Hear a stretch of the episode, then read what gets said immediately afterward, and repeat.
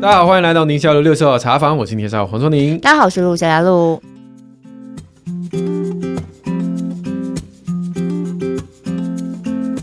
今天虽然是礼拜六 Q&A 时间，但是我们今天的 Q 不多，主要是我今天邀请到一位重量级的来宾。那我对于他们的基金会，你们这是基金会吗？嗯、协会，协会对他们协会所服务的对象非常有兴趣，跟我自己本身专业有一点点关联。对，那我觉得他也可以回答我们少数听友比较专业性的话题的这个问题哈。那我们今天就直接把我们的来宾 Q 出来，Q 出来了，嗯嗯、是这个。中华民国木木协会的赖佩文 Penny，Penny 你好，你好黄医师你好，以及小主播你们好。木木就是眼睛的那个木，把揪把揪啦。嘿，Penny，我今天要讲这个，露露完全不晓得为什么当初我会很想要。对，对，今天这今天这个剧集是我促成的哈。嗯，那我就把来龙去脉讲一下，讲起来有点害羞。就基本上呢，我们的孩子现在学校有那种 passion project。啊，那就是说你要找一个你有热情的事情，然后可能跟你原本你擅长的事情有点相关，嗯，然后呢就去做，不管是服务或者是创新或什么都可以。那你知道吗？我们台湾的孩子总是会啊，不知道做什么，不知道，而且我孩子也才国二而已嘛，哈、嗯。那那个时候我们就帮他开始乱出主意。我说啊，你不是会 coding 吗？嗯，啊，未来那个世界就是你知道最近 Vision Pro 不是出了对不对？嗯、就是哎，这个视觉的啊，然后这种在空中触控啊、眼动啊，用这种方式来去发展未来的世界，好像是一个方向，可以，可以思考的。然后我就说，哎，那你有没有对这方面有什么兴趣的一些 project？这样，那他当然也上网查一下。那我们家长就跟着上网查。其实我之前对木木是完全不了解，但就因为这样查一查，所以。是这样查到的，哦，我以为是有人跟你说了什么，跟你推荐了什么。他们最近很低调啊，他们是个缘分。他们从募资之后就蛮低调的，所以访问像这个 Penny 之前有很多访问他的影片，可是都是两三年前。所以募资也是两三年前的开始，其实一直以来都有募资，那只是当下可能是这个议题刚好推出来的时候，所以比较多人来访谈。然后后面我们可能就是比较专注在我们的执行上面，对，然后就是刚好有人邀约我们才会接受受访，我们就不会主动的去投递媒体。所以是跟你们家儿子那时候要做的专题有关，他是什么意思？就是我们在找 passion project，就我找到了我的 passion project，就是我突然觉得这个计划也太妙了，嗯，应该要邀请执行长 Penny 来聊一聊。嗯，我先。讲我未来科技感的感觉，你刚刚的形容。对，但是又完全不一样，因为,你刚讲，我想到一个 Tom Cruise 演的电影，对对对对对对对，当初我替我孩子想到是、那个、隔空抓药的那种感觉，但实际上他们在做的事情不太一样，嗯嗯嗯，他们做的事情是服务渐冻人啦，潜潜水中与蝴蝶是吧？以前有一个电影，就是他中风在一个很怪异的位置，导致他只剩眼睛能动，嗯，他大脑是完全 well function 是。可以思考，然后有沟通欲望的人，可是他只剩眼睛能动。是那当初看这个电影的，那是我们大概大学的时候的电影，哇，看了超难过，想说有一天如果我生这种病，真的是欲哭无泪。哎、欸，结果我发现，像他们的这个有一个眼动的这样的一个装置，是可以让只有眼睛能动的人，对，也可以输出他想要讲的话。嗯，然后这个事情就是。大开我眼界，嗯，因为我曾经看过一部电影，哎，今天都是我先讲好不好？Penny，你先等我一下，没问题。我觉得我难得看到你这么有 patience 的在一个 题目上。我曾经看过一个电影，叫做 Jason Becker Not Dead Yet，你知道这部电影吗？Jason Becker 是一个吉他手，吉他手，他是一个天才吉他手，年纪轻轻就成名，十几岁就上。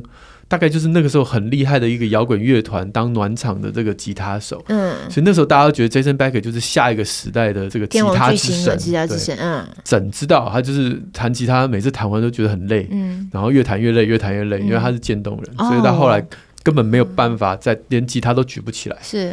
那。大家那时候有替他办了一个就是告别的音乐会，嗯、然后大家都对这个天才的陨落惋惜，而且医生就说这渐冻人就继续渐冻下去，大概就只剩几年的生命。嗯，嗯就没想到他在四十几岁、五十岁的时候出了一个电影，叫做《Jason Baker》，我还没死。嗯，我还回来。为什么他没死呢？他很厉害，是因为第一个他的爸妈给他吃非常营养的食物。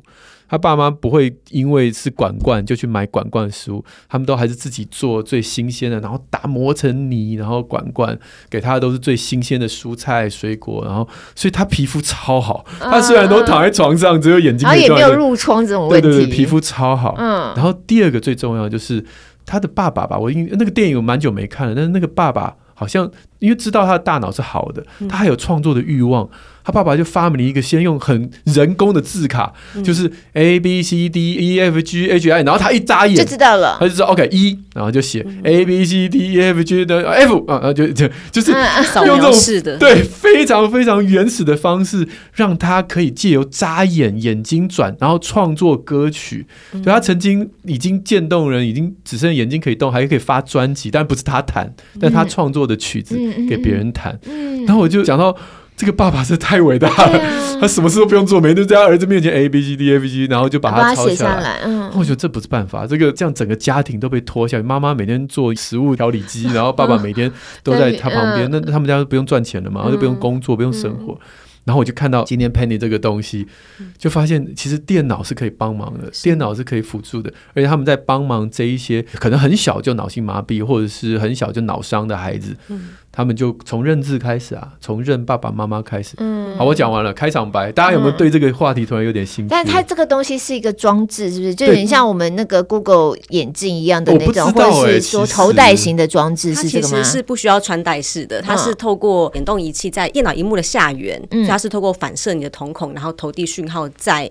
呃，电脑荧幕上面，所以就是等于是眼睛操作游标的概念，一般是手控滑鼠嘛，它是眼控滑鼠的概念，哦、所以身上不用穿戴任何东西。那我滑鼠点两下，你就眼睛眨两下之类的。嗯、呃，我们会有，如果是眼控滑鼠界面，我们会有个选单，比如说中间是滚轮功能，还是你现在要做的是滑网页，还是你要单击，还是要双击？你可以看了这个 icon 之后，再去看你要点击的位置。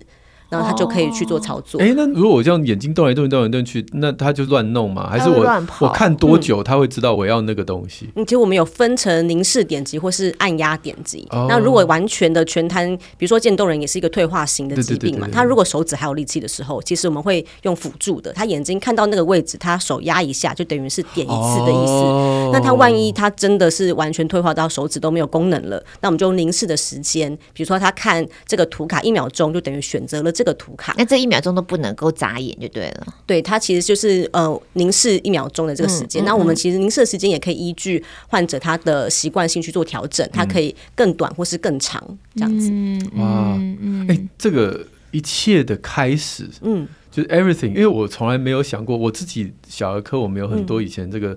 嗯呃，脑性麻痹的，然后脑性麻痹的孩子，嗯，我们把他救起来之后，就送给职能治疗师跟物理的治疗师，然后之后就是漫漫长路。我们其实就是我们没有办法，我不晓得你身边应该也有认识脑性麻痹的朋友，以前我们。教会后面也有脑性麻痹的孩子啊，嗯、他就从孩子变成大人，嗯嗯嗯、脑性麻痹的小孩变脑性麻痹的三十岁的，感觉起来跟外界沟通是很困难的，很困难，因为没有人知道他在想什么，他说什么，然后他每天听诗歌，然后他会啊啊啊，对，可是他听得懂，嗯，那可是他没有办法输出。而我今天就听到这个东西，我就觉得很兴奋。就这些人有能力可以把脑袋想的东西输出，嗯、但这一切的起心动念到底是从哪里开始？佩妮、嗯，你以前是职能治疗师吗？还是也都不是，我最早是念行销，嗯、然后其实加入这个眼动软体的这个团队，我们其实是先成立了一个眼动软体研发的这个团队。嗯、那一开始研发这个软体，也去要尝试，就是这个市场的可能性有哪些？因为其实我们也会去呃，比如说考察国外的一些应用。那为什么一开始会想到要做这个？嗯，就是要研发这个，因为应该是说我们自己还有其他的创办人，他们是比较是科技相关的人，科技相关，对对，他他们就觉得说，哎，因为早期很多的体感啦等等红外线的一些感测，那这些东西都是已经有人在做的嘛，他们觉得哎，眼动科技是一个未来的可能性之一。那我觉得他们也是蛮有前瞻性的，因为其实在我们在七年前就成立了呃深思的一个辅助软体的公司，对，那我们当时就是会去了解这些需求者嘛，因为要研发的东西，我们先去了解说，比如说台湾的渐冻人协会，他们有什么样的。需求哎，先暂停一下。那不是病人的话，需要眼动的软体能干嘛？就我我今天如果不是病人，呃，其实它有些很多不同的商业应用。其实像是国外还有说用在广告分析，或是说学术的阅读分析。广告分析我知道，就是你凝视哪一个广告，代表你的注意力在这广告比较久，它可以分析这个时间。对对对，它有一些呃轨迹图或是热区图可以去做后侧的产出。因为现在可能我们网页还是很依赖点击率啊、转化率是可以透过。滑鼠的动作去做侦测的，可是眼睛的动作其实没有这个仪器或是软体是没有办法去受测到的。啊，我想到还有一个开车，哦，对，一些比较是防呆的装置的感觉，比如说你的专心，对对对对，或是你眼睛看右边的后照镜等等，它可以去调整。对对，所以是一些比较是指向性的。睡着的时候它会警铃。对对对对对，所以它刚开始的设计跟发想，并不是要针对罕见疾病，是针对一般的市场可以应用的。应该是说它的市场范围有很多面向。那我们当时是在看台湾的。市场的需求是什么？嗯，对，我们就去做了一些研究，嗯、然后就是发现台湾的病友这件事情其实是没有相对应的这个措施的，哦、因为国外有一些软体的厂商，他们其实是社会福利政策是相对的完整，或是他们的特教体系。嗯会老师学校就会去运用这样子的工具去教孩子，但是在台湾来讲，其实我们接触到的协会，他们都就表示他们很需要真的为台湾的病友研发出属于他们的软体，因为他们国外的搬不过来。呃，国外的话，它第一个当时是没有中文的，嗯，对。那其实我们不是不能直接翻译吗？就是他们没有做中文化界面哦，应该是整个语言结构不一样。对，所以渐冻人后来英文都变很好，这样不行吗？就是说，中心发现还是英文都变超好了。对，当时就是可能一些界面上，然后可能也没有中间没有一个经销商吧，就是没有一个商业的体制，所以他们没有办法收到这样的，没办法代理进来之类的。对对对对对，所以我们当时就觉得，那我们既然有这个研发能力，那我们就是来试试看。对对对对，然后就是刚开始先从呃渐冻人的社工去引荐，然后让我们去了解说他们的需求有什么。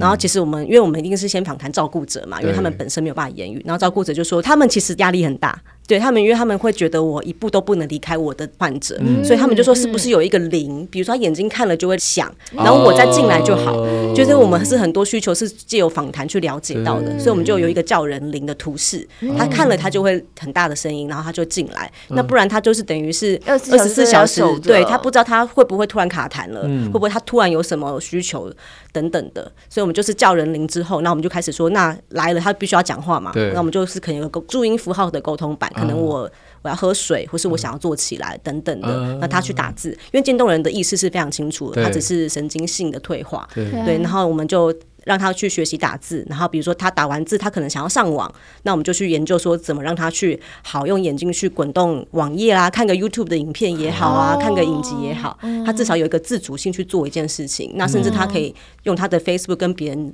互动啊，聊天等等的，嗯、不会跟这个社会的断开这么严重。嗯、对，对，那慢慢的，这个是我们第一套软体。那后，后来其实是我们这个软体上市之后，那就是台湾的一些其他的病友协会就说：“哎，原来有一个这样的团队。”所以就有些家长来找我们。那我们当时其实对于脑性麻痹啊、罕见疾病这些孩子，我们也是不熟悉的。嗯、就是他们带着他们的孩子来找我们说：“那有没有可能让他们？”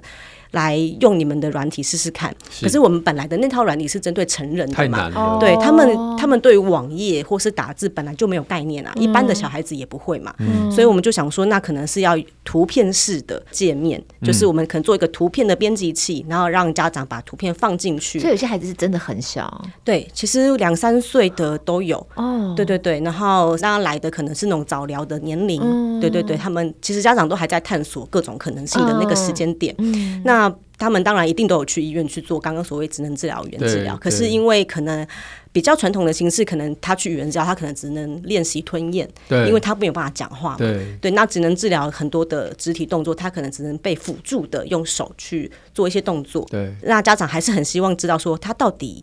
懂不懂？我每天跟他讲话，他是不是知道我是爸爸还是我是妈妈？这些最简单的事情，然后我们就做了这个编辑器，然后它是可以汇入图片的。嗯，那我们就放爸爸妈妈的照片，然后就问小朋友说：“那你帮我看爸爸在哪边，妈妈在那边？”然后小朋友真的眼睛讯号在看的那个当下，其实家长就非常感动。嗯。然后我们掉泪，对，然后我们自己真的知道，搞不好搞不好一个麦克风，爸爸哦，对，就是它是可以发音的，没错，它是可以发音，呃，电脑语音，就我们预设是是可以打，就是很电脑的，是很 AI 的。声音，爸爸，你去录啊，妈妈，对他也可以，他也可以录音，然后爸爸就流泪，爸爸，然后就叫下一个眼睛走开，哎，就是放电脑语，然后也可以用录音，然后也可以用音效档。比如说。它很多是意愿表达嘛，圈跟叉，嗯、那它圈等等，就是它有个音效档，对对对对对，所以或是说，哎，放什么动物。狗跟猫，我们就让它听狗的狗叫声是什么，猫的猫叫声是什么，就是发现这样子的编辑器是可以很活用的。然后家长就说，原来他知道，因为他们其实相处那么久，他们都会说，其实我觉得他懂，但是我也不确定，对我没有办法验证。我送去学校，我没有办法跟老师说，我觉得他懂，因为老师真的没有一个双向的管道嘛，所以他们发现这样的软体，他们会觉得是找到了另一个出口。对。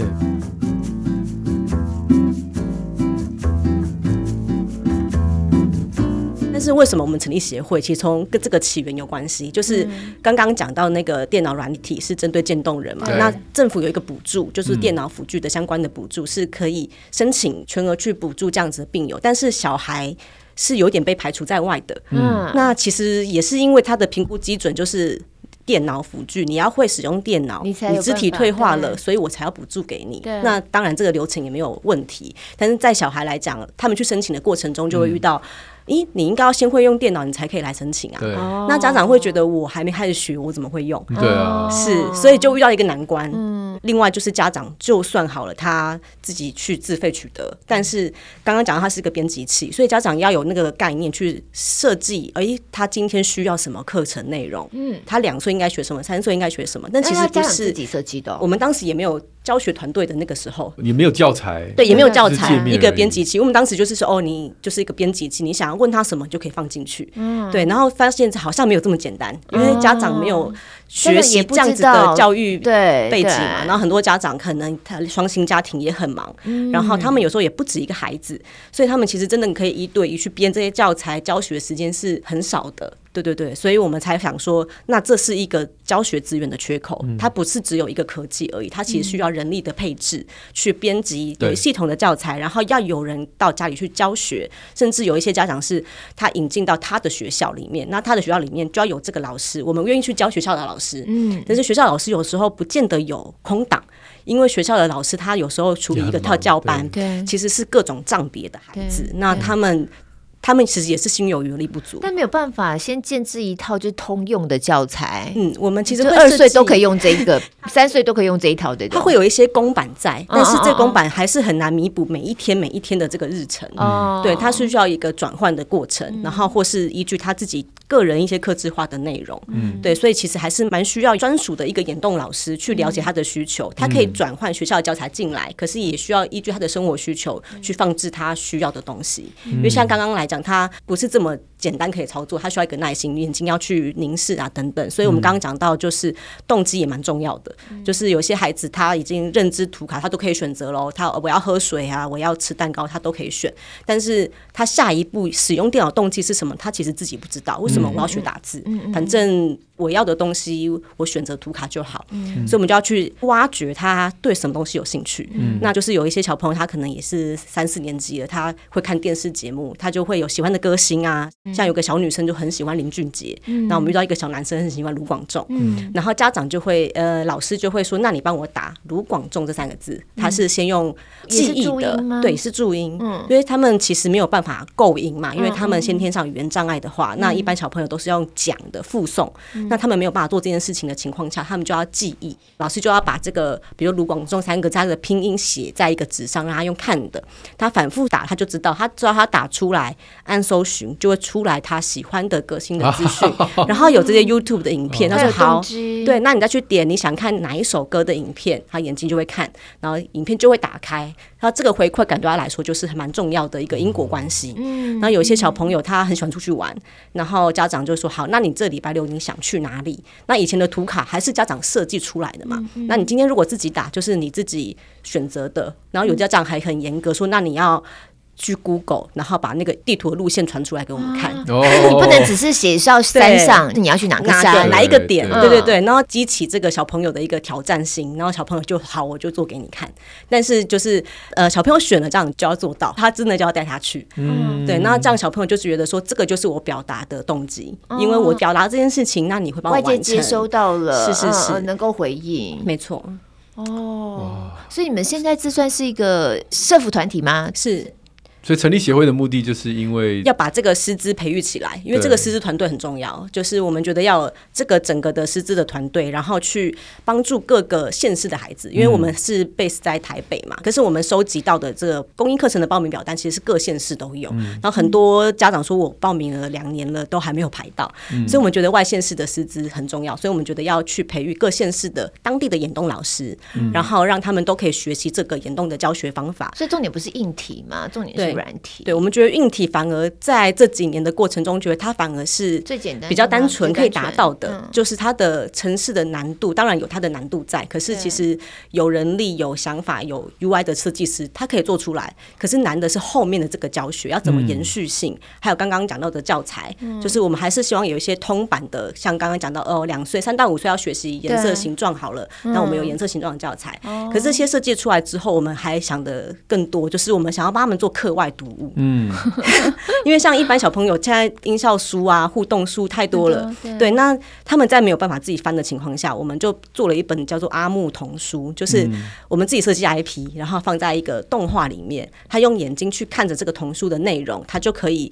进入到下一个章节，或是说，诶、欸，现在阿木被章鱼的脚绑住了，你帮我看着章鱼的脚，他就会放开来，他就可以去看那个章鱼的脚，嗯、然后解救阿木，就他可以更参与这个故事内容，然后也不会是硬邦邦的只有图卡式的教育，嗯、所以我们就是也有在去做这方面的扩展，这样子，然后今年也会上线第二本。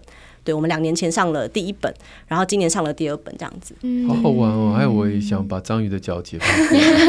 哎，现在有头戴装置之后，你们就是在应用上面会有更多可能性吗？嗯、我们其实也在跟一些头戴装置的研发团队有过一些合作跟讨论，嗯、但是我们是在想，因为现在他什么都不用戴，他其实是比较自在的。哦、以孩子来说，所以头戴式会不会对他来讲是一个干扰或是一个负担？我们可能还要去做一些测试，可能要更轻巧。巧以后了，是因为现在的电啊、线路什么蛮多的，光大人带其实都是有一点重的，对对。然后另外就是我们的老师需要看得到他的成像，对，这件事情是需要再输出的。因为头戴只有使用者自己看得到成像，那我们很需要知道老师看到他的眼睛是怎么做移动。哎，其实没有啊，头戴之后除了使用者看到，他有时候会把那个投射出来，对对对对对，或者另外一个 monitor 可以看到，对对对。所以二零二一的这个募资。当时有上新闻，然后募资了非常呃非产品型赞助金额第一名嘛，那时候募募募到了将近六千万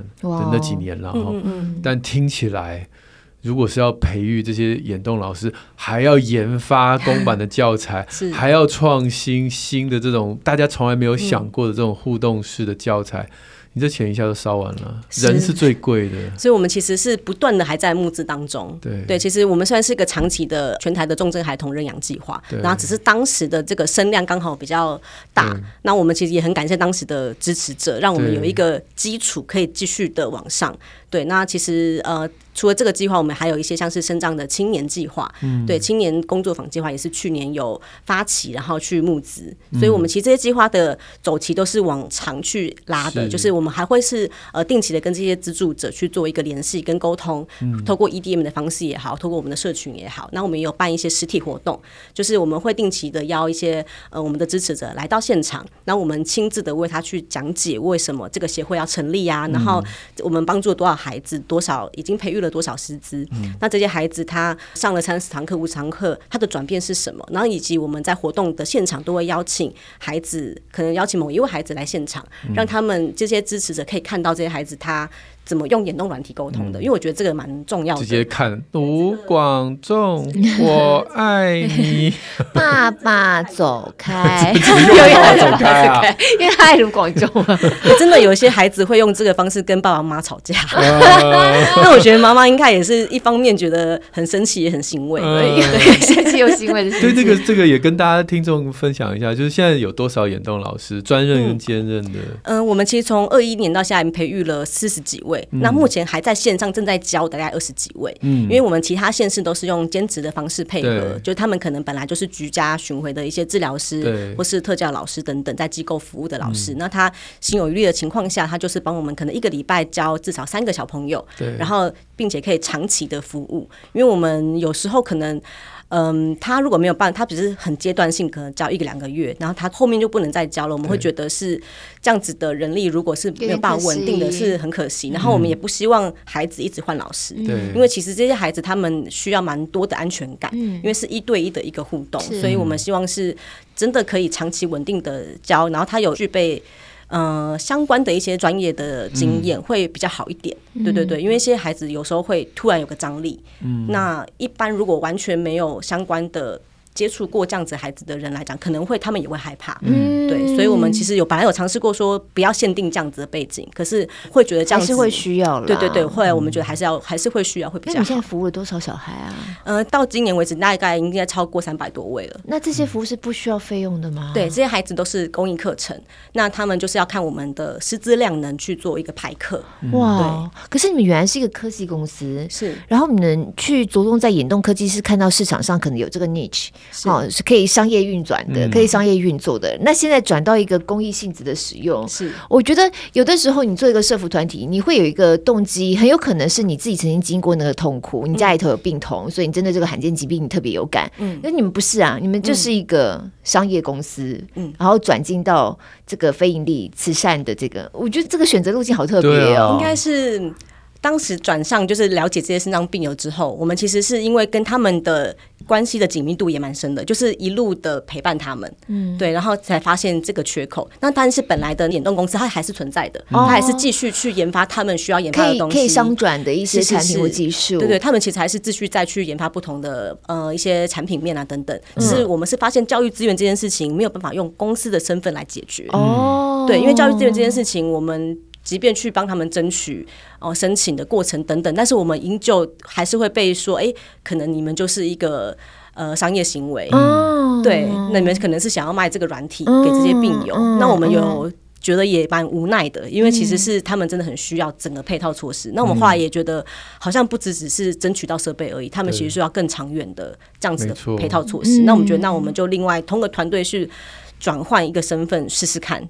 然后成立一个协会试试看，其实我们也是有点误打误，就是边走边去面对这些其他的问题。所以确实是有一些人很需要，然后在过去也没有办法得到像这样的帮助。我们为什么今天礼拜六做这个？因为有一些听友有问，嗯，对，就是像有一个假面骑士，他就问说，身为身障学童的家长和陪伴者亲友团要怎么样给予好的支持，不要让自己变成绊脚石。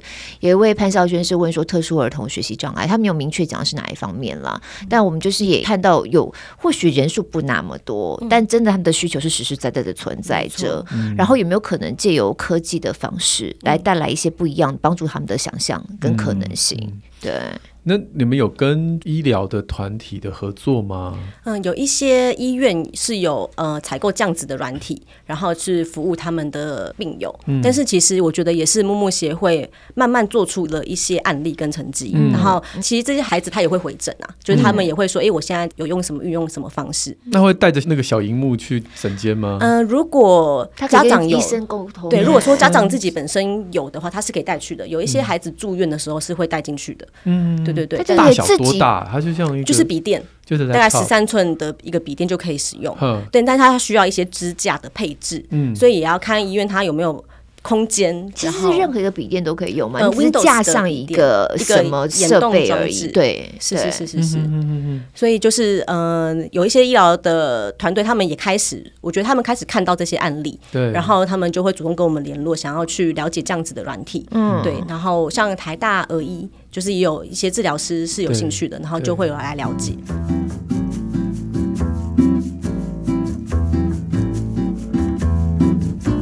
只是哎，Penny，你进这个职场多久了？七年了。那原来之前，哦，就是做比较行销相关的，对，比较商业领域的，比较商业。在那之前，你在商场上跟金钱追逐 打滚，然后后面这几年完全走到一个非盈利，而且是这样的一个。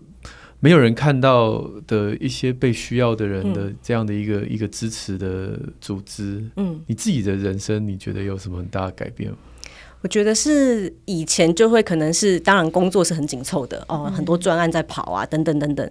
那我觉得来这边之后会变成很多的要开创性一些东西，嗯，因为当时会到这个远东科技公司也会也是觉得，哎，我觉得比较不一样，因为以及行销来讲，就是本来要就是要行销一个公司既有的产品或是服务，然后再去找一些亮点啊等等的。那来这边我就觉得是一个全新的挑战，就是一个是这个科技本来就很新，那我自己也比较不喜欢一成不变的工作，就觉得诶可以来试试看，然后后面也是接触到了这些案家的家长啊访谈，那我自己在这个七年的过程中也生了两个小孩，所以我觉得很多的感触是联动的，就是当我去访谈这些家长，去问他的一些感想啊，就是你们在呃使用软体前后的一些感触，或是说这个课程帮助了你什么，然后听他们的论述，我就会自己去反思到，哎，我的自己的。怀孕的过程等等，我其实当时也是边怀孕在边做这份工作嘛，所以就是会觉得多了一个使命感的感觉。然后也是我待最长的一份职涯是现在这个地方，对，就会觉得好像是真的可以帮助到他们一些什么。然后虽然这个不是马上立竿见影的事情，可是我觉得拉长来看，从一开始什么都没有，到现在的协会已经有这么多的老师，虽然可能刚讲到二十几位，但是其实是已经有服务一定的案量。那这些家长、这些孩子就代表着一个家。家庭对，对他们今天只要多讲一个字跟一句话，那我觉得都是一个很大的突破。因为像我们自己当然也会期待，哎，孩子长大了跟我讲话那种感觉。那所以，个妈妈我爱你都对他们等了那么久，可能已经五岁、七岁、十岁了。所以我们像母亲节啊，或者什么圣诞节，都会有一些小节庆活动，让小朋友自己去做一张卡片，对他自己选一句话，然后拼一些物件，然后我们再帮他输出成一个卡片，给他的父母啊，或是说圣诞节一些节庆这样子。对对对。就会有点像是我会用我自己是父母的角度，我会带我的小孩去做什么事情。比如说，我会带我小孩去上一些音乐课啊，或是说绘画课啊。那我就会在想说，那他们其实也不是做不到，他们只是需要一个工具。嗯，所以我们自己也会去想眼动的，比如说绘画软体。对，像刚刚讲到眼动的童书嘛，童书绘本。那眼动的绘画软体，它可能用眼睛去选色笔，或者是选颜色，然后去着色，着在一个区块就可以上色了。就是技术上其实都有机会做到，只是以前不会有人认为要去研发这件事情。因为你用商业面去想，它不是一个，它没办法赚钱。对对对对，那但是我觉得刚好我们也遇到很多很幸运的遇到很多的支持者。对，那我觉得他们是支持着我们去做一些新的尝试的，所以我就会觉得可以一直去帮他们去想后续还可以做些什么，甚至我就是比如说小孩子很多亲子馆嘛，对，那亲子馆我觉得其实做的很完善，就是每一区啊，你有健保卡就可以去。那这些孩子他其实现在最多最多就是可能有共融公园，对，那但是室内的场馆其实并没有真的互动科技的场馆，对，所以我们也在想说，那眼动科技怎么去跟实体的场域去做结合？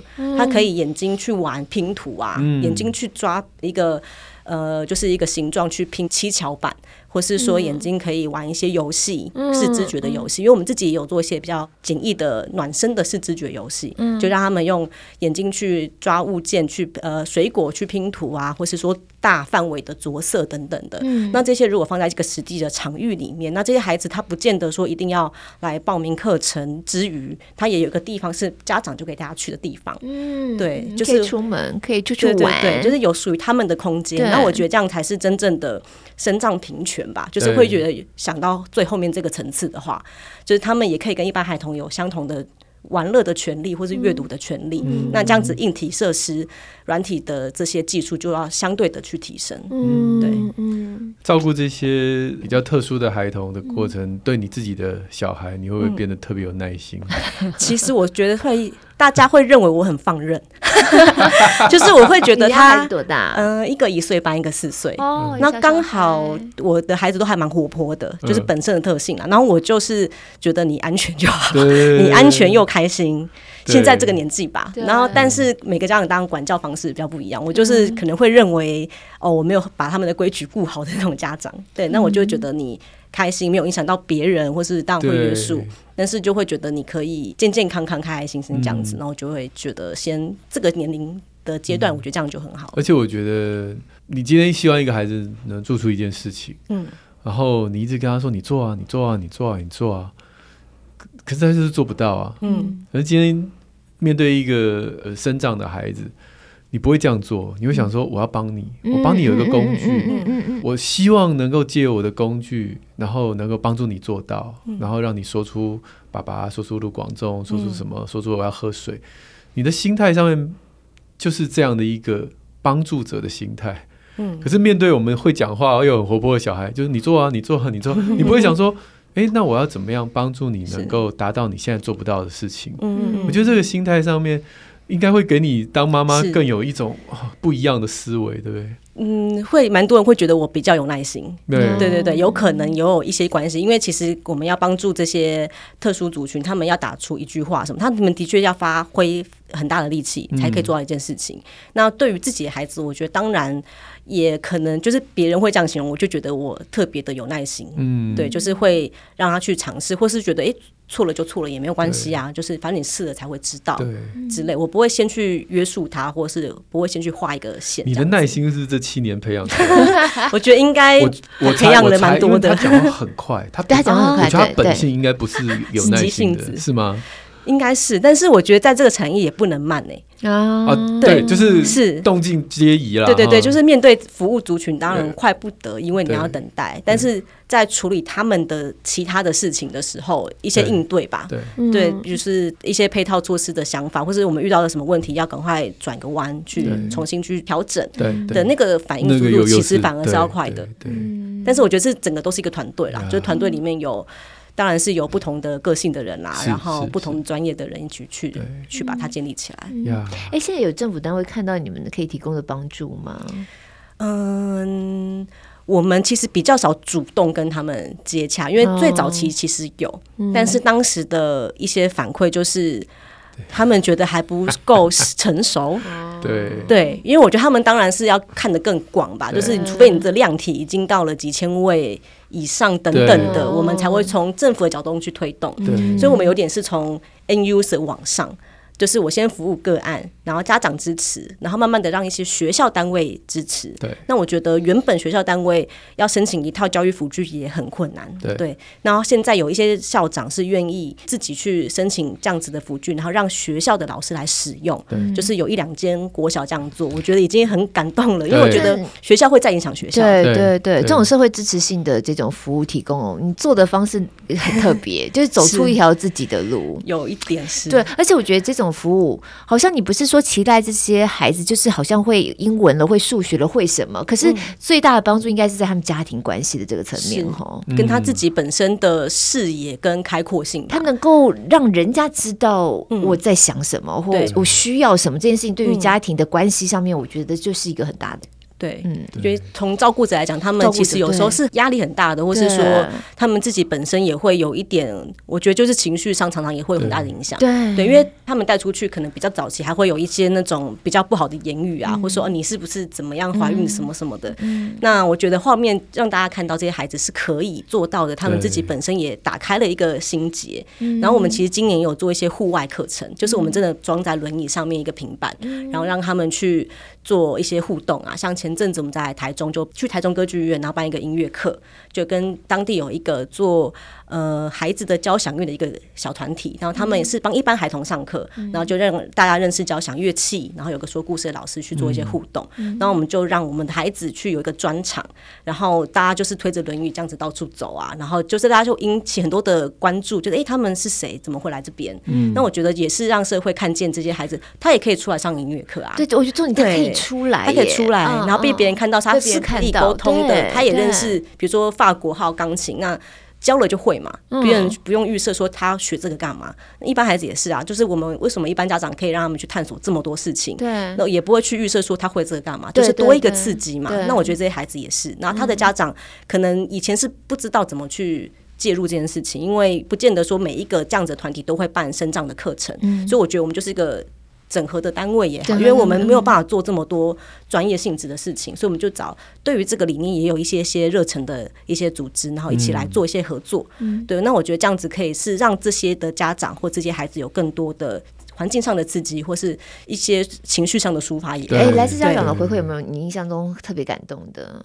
其实很多就是他们觉得说，原来他他是懂的，然后然后原来他知道我是妈妈，嗯，对。然后有一个印象蛮深刻是，他出生就是肌肉型病变的孩子，所以他出生就要被气切才可以呼吸。嗯，那但是他的眼神是很清楚的，就是你觉得他看人家的眼神，或是说左边右边，你说是不是？他可能可以转，嗯，但是这样子的表达很有限嘛，所以他当时被。鉴定那个呃身心障碍的时候，他的智能鉴定还是被鉴定为重度智能障碍，嗯、然后当然其他的言语肢体就不用说了。其实他的智能有可能完全没问题，对，有表达不出来。是，所以他们的障碍卡常常都还是会有智能障碍。嗯，但是后来他开始学习这个软体，就是他的爸爸妈妈开始让他教学啊，然后打字啊等等，他就重新回去鉴定，有这些佐证的这些资料，他的这个障碍就移除了。啊，然后这家长也是很多年后就跟我讲这件事情，因为他已经使用了蛮多年。嗯，然后。我就觉得也是一个很大的感动，因为虽然他们家长会觉得说，反正我只要他懂就好，这个卡片怎么写不重要。对。可是我觉得那个移除掉了，对他